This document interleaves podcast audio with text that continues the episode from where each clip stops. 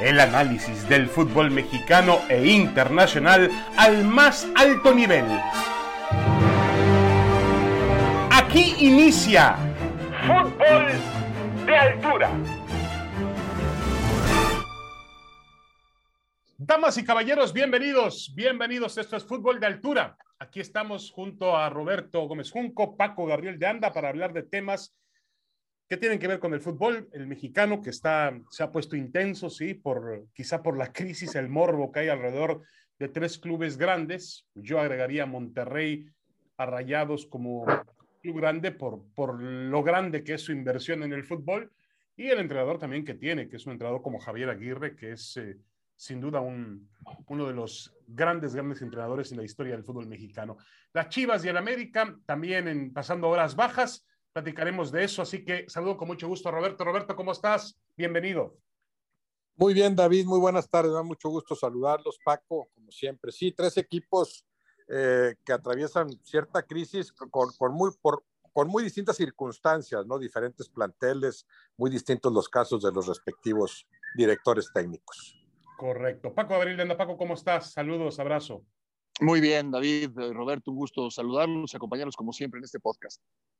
Bueno, vamos a empezar eh, porque Roberto tiene razón, ninguna crisis puede ser parecida a la otra, hay circunstancias diferentes, aunque al final se refleja en la tabla de puntos, pero la más mediática era la de América, por lo que significa la América, por la obligación que tiene siempre de contender por el título, y aparentemente, Roberto, hay un ultimátum eh, sobre Santiago Solari para el partido del sábado, es decir, ¿Te parece que el América debe tomar el partido, no solamente Solari, el América debe tomar el partido como si fuese una final? Sí, sí, me parece que es una magnífica oportunidad para eh, valorar o evaluar si tiene con qué salir adelante este América, o sea, ni mandados a hacer los Pumas, ¿no? Que, que, dominan a lo que juegan. Increíblemente, pues aparecen como favoritos en este partido, algo que hace seis meses hubiera parecido eh, impensable, ¿no? El, América, el problema es que cada vez juega peor, que, se ve que no domina lo que juega. Después de dos buenas campañas bajo el mando de Santiago Solari, que no, que no fueron eh, bien redondeadas ¿no? en las respectivas liguillas, pero ahora el arranque ha sido desastroso en el Azteca. Eh, varios equipos han llegado y lo han zarandeado. Bueno, empezando precisamente por los Pumas en la liguilla anterior. Yo me imagino que sí, internamente, no sé si lo harán público no, pero internamente me sonaría lógico que hubiera una especie de ultimátum para Solari. Si, si ante los Pumas, con lo que implican este tipo de enfrentamientos, no se ve algo distinto, pues quiere decir que ya no le hallaste, ¿no? Sí, de acuerdo, de acuerdo. ¿Y qué? Y Paco, ¿va a pasar más por el resultado o por la forma? Pues bueno, también si es un partido donde el América juega bien y termina empatado, eh, hay que entender que Pumas está jugando mejor que el América, que Pumas tiene un sistema más eh, entendido por los futbolistas que el América. Pumas está realmente atravesando por una situación muy buena, a pesar de las bajas que tendrá Lilini para el partido. Pero em, habrá que ver las formas, ¿no, Paco, del resultado? Yo creo que depende de un hilo. Solari depende de un hilo. Ya no hay una buena relación con la directiva y evidentemente no hay una buena relación con el grupo en, estas circunstancias, solo una victoria eh, contundente te permite seguir. Hasta el empate se va a tomar a mal. Eh, y, es que hay son, son muchos antecedentes. Las últimas cuatro derrotas de Solari en el Azteca es increíble, ¿no? Es muy difícil sostener un técnico así. Y después la derrota contra Mazatlán y después con Pachuca. Es decir, mejoró con Santos, pero después empeoró con Mazatlán y con Pachuca yo veo, yo veo muy difícil que pueda revertir la situación Solari. Encima pone a la Jun de contención. No tiene nada de malo si lo has trabajado, si has hablado con el jugador y si le explicas que lo tienes que poner ahí por diferentes razones. Pero si lo usas de la noche a la mañana porque se te ocurrió que es mejor que otros que juegan ahí, que son contenciones naturales, pues la verdad es que te das cuenta que Solari ya está un poco perdido, ¿no? Sí, de acuerdo. Como que también hay una situación desesperante o desesperada alrededor del América. Ha tenido mucha presión solar, hay que decirlo así. Eh, y bueno, también supongo, Roberto, que eh, hay dos temas fundamentales. Uno es la, mm, lo que, la indemnización que tienes que pagar por, por sí, romper o terminar o finiquitar un contrato, que es algo que obviamente el América toma en cuenta. Y número dos, si tiene listo el América un plan B. Es decir, no solamente se trata de, echar a Solari, ¿a quién vas a poner? Entendiendo que todavía el torneo, vamos, el, sistema de competencia en México te permite pensar que el América no, no, no, no tiene por qué entregar el torneo. Yo escuchaba por ahí, escuchaba por ahí que, que el América está pensando en el Arcamón. Bueno, el Arcamón, para empezar, tiene contrato hasta fin de año. Lo puede, se lo puede arrebatar al Puebla, es verdad, en verano con dinero, pero el América no puede tirar este torneo a la basura, está vivo y con un tres, con dos, tres resultados se mete de lleno a la competencia, Roberto. No, claro, claro, claro que no lo va a regalar. Eh, sabes que vas a estar en, la liguilla, o bueno, por lo menos en el repechaje anterior. Eh, no, meterte entre los dos, imagínate el tamaño de la, de la vergüenza, ¿no? Entonces, casi, casi con cualquier técnico consigues eso, meterte aunque sea de panzazo un repechaje y siendo el América y contando con el plantel con el que cuenta, claro que, aspiraría al, título. Eh, eh, es importante lo que mencionas del factor económico porque ahí hay una diferencia fundamental en el caso del América, del Monterrey con Javier Aguirre y el de las Chivas con Marcelo Leaño, ¿no? Hay, son casos muy distintos. En el caso de Solari y de Aguirre, sí creo que el factor económico puede estar pesando. Yo no sé si alguna directiva ya hubiera optado por prescindir de los servicios del técnico si no fuera por ese factor económico. Y eso me parece lamentable. Entiendo que hay que cumplir los contratos, etcétera, pero me gustaría que la decisión que se tomara fuera estrictamente en términos futbolísticos. ¿Funciona contigo el equipo o no? Y si no funciona, bueno, a ver cómo lo arreglamos, pero no quedarme contigo nada más por ahorrarme la lana, que además es mucha, ¿no? Porque hablamos de técnicos eh, muy bien eh, pagados. Y sí, la primera decisión difícil es, ya no, ya no te necesito a ti como técnico, pero la siguiente es, ¿quién viene en tu lugar? De acuerdo. Ahora, eh, Paco, también eh, está la situación, ahora se empiezan a hablar muchas cosas alrededor del América, que si el plantel no es el plantel que quería Solari, que si no es un plantel completo. Eh, ayer decía Roberto, el otro decía en Fútbol Picante y tiene razón, este plantel del América todavía es mejor o parece más reforzado que el plantel que logró el récord de puntos en el 2021 en las dos temporadas. Eh, parece un equipo más fuerte del que Solari tanto pondera diciendo que fue el mejor del primero de enero al 31 de diciembre del año 2021. Es decir, ¿tú crees que el problema sea Solari? ¿Que otro entrenador puede sacarle más jugo a este equipo? No sé si otro entrenador le puede sacar más jugo a este equipo. Lo que sí te puedo decir que a mí me parece un muy buen plantel. Diego Valdés es muy buen jugador y le costó mucho dinero a la América. Sendejas es un buen futbolista. Costó a la América. Jonathan Santos es un muy buen futbolista y así le podemos seguir. Meré me parece que en cuanto tome ritmo de, de, competencia va a demostrar que es un buen central. Y así le podemos seguir. De los que estaban, Bruno Valdés, Layun, Richard Sánchez. Adelante tienes a Viñas, tienes a Henry Martín, tienes a Roger Martínez y tienes a Ochoa en la portería si atraviesan o no un buen momento, si pueden dar más de lo que han dado, es otra cosa. Pero de que es un buen plantel o un muy buen plantel, sí lo es. No, no para los resultados que están obteniendo.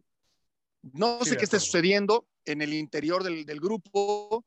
Eh, yo ya empiezo a escuchar llamadas de acción o mensajes que leo entre líneas que me dicen muchas cosas. Eh, Ochoa diciendo, sí, es que el torneo anterior, por los buenos resultados, se nos hacía más llevadero. Bueno, claramente le está diciendo a Solari que es medio insoportable. O sea, yo así lo entiendo. No sé si soy muy mal pensado o mal intencionado, pero yo el comentario, mm, honestamente, eh, en cuanto a la relación entre Solari y Ochoa, para mí está muy desgastada. Y encima parece que hay problemas con los paraguayos, con Valdés y con Richard Sánchez. Para mí, y lo voy a decir así de claro, para mí Solari no está contento con el plantel. Solari no está contento con los jugadores que llegaron y, eso de poner a Layun de contención y de poner a Chava Reyes, que es zurdo natural, ponerlo de carrilero por derecha, es decir, a la directiva, mira, no me trajiste a los jugadores que yo te pedí, bueno, tengo que echar mano de estos futbolistas. Para mí, así son las cosas. Sí, de acuerdo. Y ya se empiezan a escuchar rumores, pues alrededor de la América, que siempre hay espacio para rumores, un equipo que genera eso por su tema mediático, por su tema pasional, se empiezan a escuchar rumores de que, de que hay, hay, hay grupos en el vestidor, que grupos siempre hay, ¿no? Pero que esos grupos de alguna manera eh, no comulgan con los otros. Eh, también Guillermo Ochoa decía por ahí que es tiempo que los jugadores que llegaron, los nuevos, se pongan en el nivel y se adapten al equipo. Ya la semana pasada en Mazatlán, el técnico Solari, cuando reparte culpas, pues la repartió por todo el equipo, dijo que también los jugadores eran responsables. Lo entendemos que los jugadores son responsables, obviamente, pero generalmente un entrenador en una situación de crisis asume toda la culpa y libera a sus futbolistas y dice, yo me equivoqué, no estoy planteando bien los partidos, voy a trabajar, y, e internamente les exige más a los, a los jugadores de fútbol. Em, el, el, partido del sábado es una, también una, eh, una revancha hay que, hay que recordar cómo fue el partido, cómo fueron los partidos de la última liguilla, donde el América quedó eliminado, Roberto. Primero jugando un partido impresentable, partido con mucho miedo, jugó al 0 por 0 en CU y después el América le pasó por encima en el Azteca. Sí, los Pumas le pasaron por encima, lo, lo, lo aplastaron. Sí, sí, sí, lo aplastaron y claro, en ese sentido puede ser tomado como, como revancha. Yo no creo que en estos momentos el América eh, hubiera deseado ya toparse con los Pumas, ¿no? Como que, como que espérame tantito para esa revancha y déjame primero mejorar, mejorar las cosas, porque sí, el problema del América no es que juegue mal, sino que juega acá es peor, o sea, la tendencia es descendente. Y ya mencionaba algo de eso Paco, o sea, e, en el caso de los técnicos, cuando duran varios torneos, a veces ya el jugador se cansa, la relación se desgasta. Mucho de eso parece haber en este América para que teniendo un plantel más fuerte que el de anteriores torneos, esté tan lejos de funcionar, siquiera cerca de lo que llegó a ser. De acuerdo. Bueno, cambiemos de escenario, vamos al de Rayados de Monterrey, que no es eh, eh, mucho menos grave. Eh, Paco Gabriel de Anda, no funciona el equipo, no encuentra el funcionamiento. Ya obviamente se ha hablado mucho de lo que pasó en el Mundial de Clubes. También empieza una, empieza una extraña presión externa de aficionados que pues em, eh, en algunas situaciones parecen rebasar una línea de lo que se permite o no se permite en cuanto a manifestarse y sobre todo confrontar a los futbolistas, al entrenador. Eh, la situación en Monterrey, eh, Paco, la ves realmente complicada, futbolísticamente hablando. ¿Le ves alguna posibilidad a, a Javier Aguirre de enmendar las cosas y cambiarlas? Sí, bueno, primero de, entrada, eh, yo sí creo que es un plantel que se habla mucho de que es el plantel más caro, el más caro, sí, pero no son los mejores. Me queda muy claro que no son los mejores, pero tampoco para que jueguen como están jugando. Tienen tres meses sin ganar en casa. Eh, ¿Qué pasa con Funes Mori? ¿Qué pasa con Jansen? Si querían imitar lo que había hecho Tigres, pues están muy lejos, ¿no? Imagínate, de entrada, Andrade es un buen arquero, pero en el Mundial de Clubes falló. Eh, y no te ha salvado de momentos importantes en, el, en, el, torneo. Yo destaco lo de César Montes, eh, me gusta, no sé, quizás sobre donde la con CONCACAF, partidos así redondos, a Necaxa lo golearon al inicio del torneo, pero nada más, o sea, no, yo, yo veo también una situación muy difícil y encima hay temas eh, externos muy graves, muy graves, porque ya cuando te amenazan, ya cuando son amenazas este, donde tu, tu, tu, integridad física está en riesgo, este, pues ya es muy incómodo, ¿no? Ya es muy incómodo y no veo que nadie intervenga. Eh, ya se habló de lo del grupo, los grupos de animación, esta gente que va y se para ahí afuera de la y te exigen una, una explicación de qué es lo que está sucediendo y no interviene la directiva y no hay nadie de seguridad ahí, pues no, no, como en, tierra de nadie, ¿no? O sea, no, no, no, no está el escenario como para revertir la situación, lo veo muy complicado. ¿eh? Ni siquiera sé si Javier quiera seguirte, soy honesto, David. Sí, que tiene que ganar el título. Después de lo que pasó en el Mundial de Clubes, no le queda otro camino. Roberto, ¿cómo interpretar lo que está pasando con, con los aficionados en Monterrey y estas amenazas o esta confrontación? Bueno, en, en, el fondo está esa confusión que sufren muchos aficionados que de veras creen que son más importantes de lo que realmente son. Claro, el negocio vive de los aficionados, de cómo consumen eh, el juego, pero hay, hay muchos que, llegan a pensar que su participación es fundamental para que un equipo le vaya bien o no, cuando no es cierto, ¿no? Eh, apoyas al equipo cuando el fútbol que se genera en la cancha es el adecuado y si ese fútbol es el que debe ser, bueno, se producirán los triunfos al margen de, de, de, qué tanto la gente se refleja en las tribunas o no. Entonces, si está ese exceso, ¿verdad? De sentir que porque yo pago un boleto, tengo derecho a exigirte. No, bueno, tú puedes exigir yendo o dejando de ir, aplaudiendo o no a tus jugadores, pero imagínate si, si cada vez que vas a entrenar tengas que darle explicaciones a cuanto aficionado se le ocurra que te quiere reclamar y te quiere exigir, además todo sin conocimiento de causa, todo es échale ganas y no vengas a hacerte loco bacano, no. Yo creo que los jugadores eh, del Monterrey, la mayoría de ellos, me imagino, entenderá que está muy lejos de jugar como debería, que como conjunto están muy lejos de funcionar adecuadamente, pero para eso no necesitan que se los diga la gente. Y si es algo muy delicado porque, porque puede crecer, ¿no? Si se manda ese mensaje de que cualquiera puede reclamarle al futbolista. En el Mundial de Clubes le pedían a Javier Aguirre, según esto en muy buenos términos, bájate para platicar. Imagínate si Javier Aguirre tiene que platicar con cada uno del millón y medio de, los seguidores que pueda tener el Monterrey, ¿no?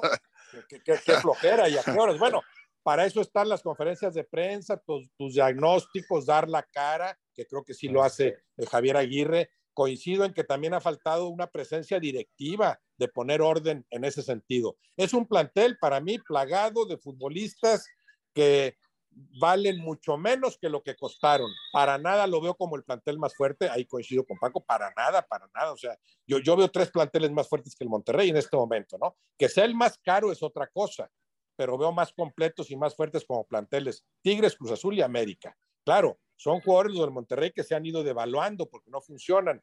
Sí me llama la atención que no se le vea en el renglón anímico a este equipo lo que yo recuerdo haber visto en todos los equipos dirigidos por Javier Aguirre. Ahí sí no sé si hay un desánimo de Javier Aguirre, ya no le hallé, ya no los convenzo, ya no los comprometo. También hace falta una idea más clara de juego, porque el, futbolista que siente que, que su equipo domina una forma de jugar, pues juega más contento y se ve más convencido ninguno quiere hacer el, papel vergonzoso que está haciendo, ¿no? Pero, sí me llama la atención eso, que ni siquiera en el factor anímico se ve a un Monterrey comprometido. Ahora, tiene dos partidos pendientes, su posición en la tabla no es tan precaria como la del América. El Monterrey gana dos partidos y ya se ubicará en la zona normal y sabemos que sí tiene un potencial como para pelear después por el título.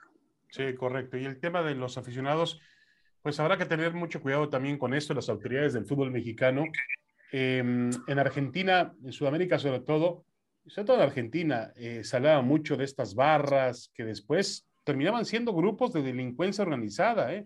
porque terminaban cobrándole a los futbolistas casi casi un derecho de piso y, y, tenían más poder que la directiva hay que tener mucho cuidado con este tipo de situaciones. A mí me parece muy extraño, como decía Paco, que no haya nadie de seguridad de, Rayados, de la gran empresa que tiene Rayados, eh, a la que pertenece Rayados. A mí me parece muy, muy extraño esta situación, pero bueno, en todos lados hay intereses y en todos lados hay grupos y hay golpes bajos. El tema de Chivas, Paco Gabriel de Anda, Chivas jugó mejor que León, me parece a mí el sábado por la noche pero aún así perdió el partido. Veía yo las imágenes de Mauri Vergara abatido, Ricardo Peláez preocupado, Marcelo Michel Año, pues como siempre hablando y quizá defendiendo el hecho de que es verdad que el equipo fue a buscar la victoria, pero el Guadalajara continúa en una crisis de resultados y el funcionamiento que tiene, bueno, no le alcanza porque lo hace por, por, por, por parajes de los partidos, Paco. Sí, a ver, eh, no sé si, si, todo el partido es que Chivas lo haya jugado mejor que León. Eh, comete un error grave Beltrán, lo concreta muy bien Dávila de León, se van arriba en el marcador, una gran jugada de Brizuela, aparece Calderón y empata, pero los últimos 10 minutos yo, yo pensé que Chivas ganaba el partido, honestamente. Estaba encima de León, eh, León, un León desconocido, ¿eh? Un León desconocido, honestamente, porque no es que se haya echado para atrás, es que es que Chivas lo echó para atrás, Chivas le, terminó imponiéndose en todos los sectores de la cancha, te hablo los últimos minutos, pero no la meten, un disparo de ángulo que ataja muy bien Cota, y en la siguiente jugada, yo también te diría que una jugada fácil de resolver en defensa, es un centro muy largo, y aparece un jugador de atrás, controla y define, y se acabó, pues sí, defiende mal Chivas en esa última jugada. Entonces decir, es que Chivas cada vez juega mejor, pues no, porque en las áreas es donde tienes que demostrar y concluir, ¿no? En defensa y en ataque tienes que demostrar lo que has mejorado, no solamente en el medio campo. Sí merecía más Chivas, sí, pero el fútbol, el fútbol no es de merecimientos en lo absoluto, y menos en este caso, porque el fútbol tampoco se trata de que jugamos los 10 primeros minutos muy bien, pero no nos alcanzó. Jugamos los últimos 5 minutos muy bien, pero no nos alcanzó. La vez pasada era, si nos hubieran dado 5 minutos más, Y ahora es, pues si hubiéramos jugado cinco minutos menos, nos llevábamos el empate. El fútbol no es así. Y, le falta a Chivas porque su entrenador no tiene la experiencia, David. No tiene la experiencia para cerrar un partido, no tiene la experiencia que tienen otros entrenadores. Esa es la verdad de las cosas. Y, y cada partido puede salir y justificar por qué ganó, por qué perdió, por qué empató. De nada sirve si te das cuenta que en la tabla pues no suma. Sí, de acuerdo, de acuerdo. El Guadalajara necesita más porque además se ha acostumbrado en los últimos, en los últimos torneos a vivir en una línea de mediocridad que no, no va de acuerdo a su linaje, a su historia dentro del fútbol mexicano. Vamos a hacer una pequeña pausa y regresamos. Tenemos más, no se vayan. Esto es Fútbol de Altura.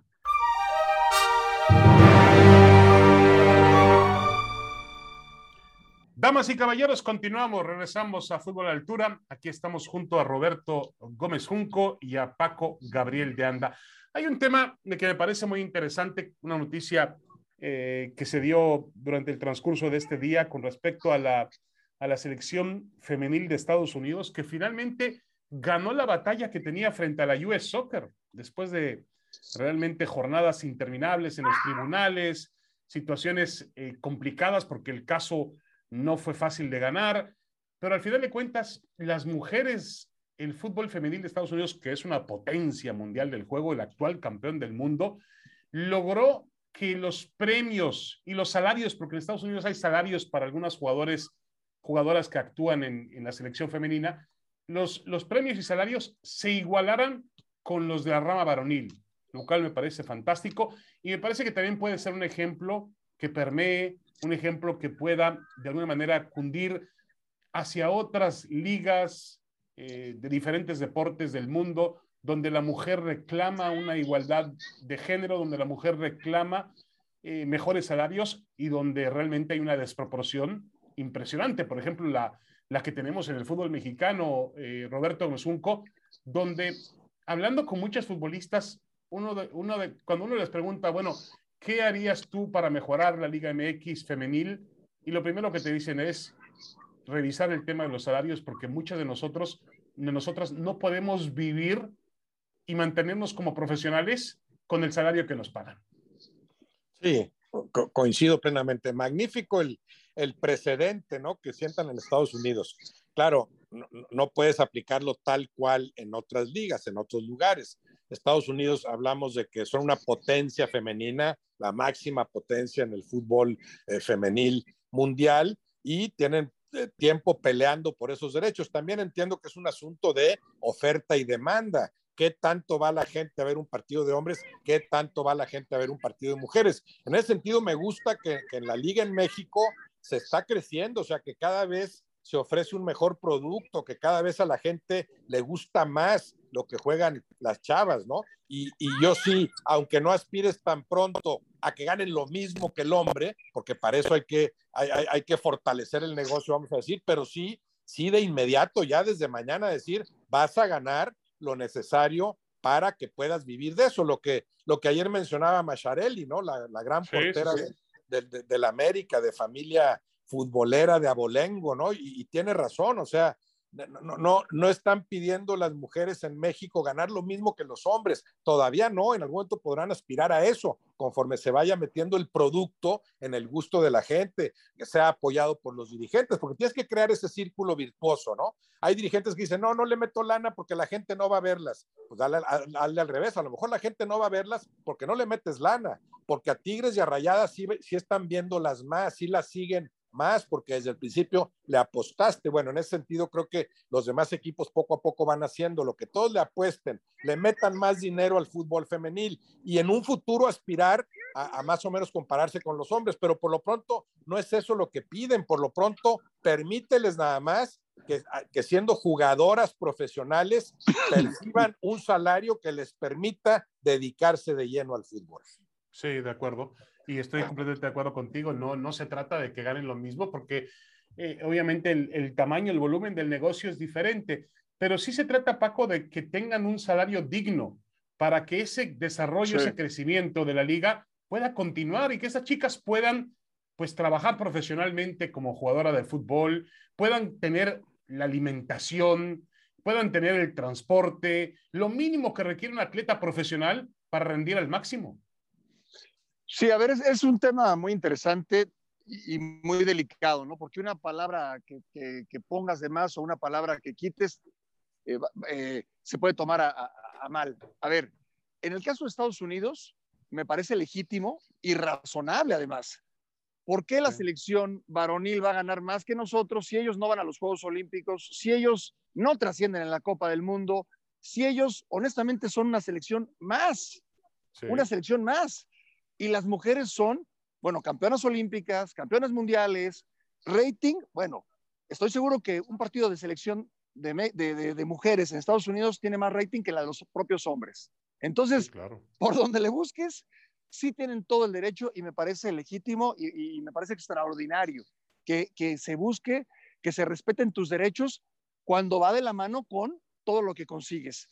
Bueno, en el caso, en, México en particular, creo que todavía estamos muy lejos por obvias razones, pero se puede sentar un precedente, David, Roberto, eh, como bueno, ya como lo mencionaron, simplemente agregando, al menos que se le permita a la futbolista profesional solamente dedicarse al fútbol, al menos eso, que no tengan que buscar otro trabajo, que no tengan que buscar otras opciones, eh, sino solamente ser futbolista profesional. Eso creo que es lo mínimo. Y después sí, seguir el ejemplo de lo que ha hecho Tigres, este, Rayadas, de lo que están haciendo las Chivas. Este, el América también. Eh, el América, por supuesto, ¿no? Que, que han aportado mucho en ese sentido para que, bueno, al menos en este momento tengan eh, un, un, sueldo razonable, ¿no? Para poderse dedicar 100% a su, a su profesión y a nivel, a nivel federación, o sea, sí, que, que, que, que, cada equipo le apueste más, como sí lo han hecho Tigres Rayas, coincido con ustedes, América, Chivas, Atlas, creo que Pachuca empieza a hacerlo, eh, eh, Cholos parece que encaminado en ese sentido, pero también yo quisiera saber, por ejemplo, a nivel federación, ¿qué tipo de apoyo, de incentivo extra hay para las mujeres? Claro. De este, pastel, que acá, de este pastel que a cada rato se reparten, que van a una Copa del Mundo y caen los millones, dicen a cada equipo le tocan tantos millones porque somos muy solidarios y muy lindos todos para repartirnos.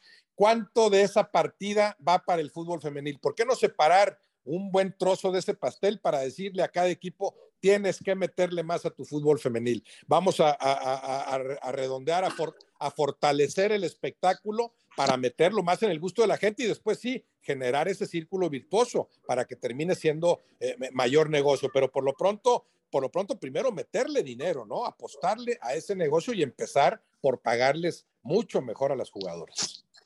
Sí, totalmente. Y e, e incluso algunas cifras eh, ya de hace, de hace unos días, hace unas semanas, cifras de rating, niveles de audiencia en deportes en México, destacan que algunos partidos del fútbol femenino tienen más rating, más teleaudiencia que el fútbol varonil. Digo, no, no, una cosa no es comparable con la otra, pero eh, me parece que es un, uno de los productos nuevos que hay que aplaudir de que el fútbol mexicano lo ha impulsado hacia el frente. El problema no es tanto de, no solamente es privativo de México. A ver, aquí tengo unos datos. La FIFA le otorgó una bonificación de 32 millones de euros a Francia por su triunfo en el Mundial de 2018, mientras que las estadounidenses percibieron 3.4 millones por la conquista del Mundial del 2019 en, en, Francia. Increíble. Los jugadores del equipo, lo que decía Paco, los jugadores del equipo nacional masculino de Estados Unidos, eliminados en octavos de final del Mundial del 2014, recibieron 4.5 millones de euros. Las chicas que fueron campeonas recibieron 1.45 millones por ganar su competición. Es decir, eh, eh, hay una... Ahora, en Estados Unidos, sí, totalmente. Ellas, lo que han hecho, el trabajo de esta Megan Rapino, del Alex Morgan, ha sido fantástico porque han puesto la cara, como decía hoy Rapino, no solamente por nosotras, sino por futuras generaciones, de lo que merecemos. Lo merecemos porque hemos sido cuatro veces campeonas del mundo cuatro veces campeonas del mundo desde 1991. Es impresionante cómo ha dominado Estados Unidos la escena femenil del fútbol. Em, rápidamente, si cambiamos de tema, eh, Paco Abril de Anda, hay unas declaraciones que, que, nos gustaría poner en la mesa antes de despedirnos, que son de Miguel Ayun. Las ha brindado con un youtuber, Wherever Tomorrow. Él ha dado una entrevista. Y la Ayun ha dicho ahí dos cosas interesantes de la selección mexicana. Una, que México no crece por el pobre nivel del área en la que se elimina. Y dos, que los jugadores de la selección ya no van con el mismo ímpetu, con las mismas ganas a una selección porque lo único que les atrae son eh, dificultades. ¿Qué opinarías, eh, Paco, de estas declaraciones de Miguel Ayun? Pues no, no, no, no coincido con él. No coincido con él, porque ahí está lo que ha hecho los equipos de CONCACAF en las Copas del Mundo y no es la peor confederación. Yo creo que el, equipo, el, fútbol mexicano no crece por otras razones. La, la zona en la que vivimos, aquí hemos crecido y, seguiremos en esta zona. Para mí no es necesariamente lo que, lo que te hace mejor o peor. Yo creo que hay otras cosas. Hay también partidos amistosos que podrían ser mucho más valiosos jugados en Europa y no en Estados Unidos como habitualmente se hace. Exportar a más futbolistas y, no tener a tantos extranjeros en la liga. Eh, eso de abolir el ascenso y el descenso, para mí todo esto es peor que la liga, que la zona en la que estamos, porque yo sí veo que ha crecido Estados Unidos, ahora Canadá, y, algunos otros países, Costa Rica en su momento, México también, me parece, bueno, lo respeto, pues es, es Miguel Ayun, es voz autorizada. Y después lo de la selección, pues quizás le faltó decir a título personal, porque yo no veo que aplique eso en, guardado, por ejemplo, en lo más mínimo. Al contrario. Entonces, bueno, son opiniones, es muy respetable, pero no lo comparto. Sí, también dijo la eh, Roberto, que, que el jugador, mientras que el nivel de la selección mexicana va a aumentar si los equipos, los clubes envían más jugadores a Europa. Sí, claro, eh, eh, eh, es un roce internacional que hace falta, ¿no? Ese que se da a nivel individual con más jugadores mexicanos jugando en Europa y a, más elevados niveles y jugando realmente, ¿no? Teniendo la, la, necesaria actividad. Y luego a nivel de clubes, sí, competir como llegó a competirse en Libertadores y a nivel de selección, pues Copa América. Sí creo que el roce internacional sería otro si México estuviera en una sola confederación americana, ¿no? Evidentemente, jugar contra equipos de Conmebol.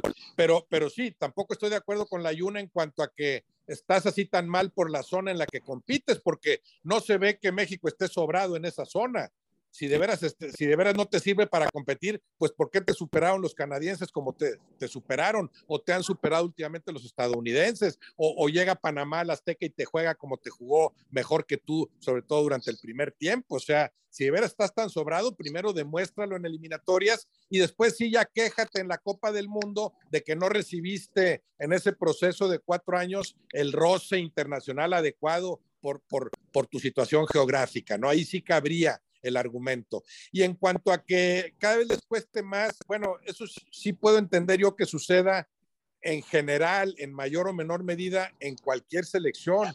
El jugador actual está sometido a un desgaste tremendo. Si eres de alta competencia con tu club, un torneo, otro, y después vete a la selección, a mí eso me sigue pareciendo, por ejemplo, admirable el caso de Messi, de Cristiano, por hablar de los dos máximos ejemplos de los últimos tiempos. El nivel al que, al que han competido con sus clubes y después el gusto con el que van a competir con su selección. Pero imagínate el desgaste al que son sometidos, ¿no? En balde, la FIFA últimamente pues ya decretó esto de que de que casi por obligación tienes que descansar tantos días al año, ¿no? Y cuántas veces hemos visto copas del mundo a, a las que las grandes figuras llegan tan desgastadas, llegan lejos de su nivel óptimo. Eso sí, habría que encontrarle la medida adecuada para que, para que no pierdas el gusto que siempre debe ser eh, grandioso, ¿no? Por ir a cualquier selección.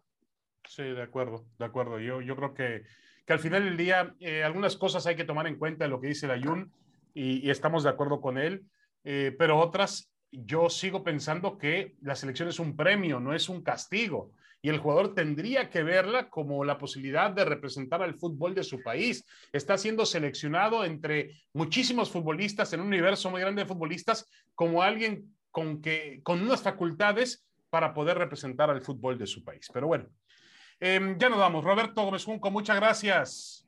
Gracias, David. Paco, un abrazo para todos. Paco Abril de Anda, gracias, Paco. Hasta la próxima. Muchas gracias, David. Roberto, un abrazo para todos. Esto fue Fútbol de altura. Los esperamos la próxima semana en este podcast de ESPN. Esto fue Fútbol de altura. El análisis del fútbol mexicano e internacional al más alto nivel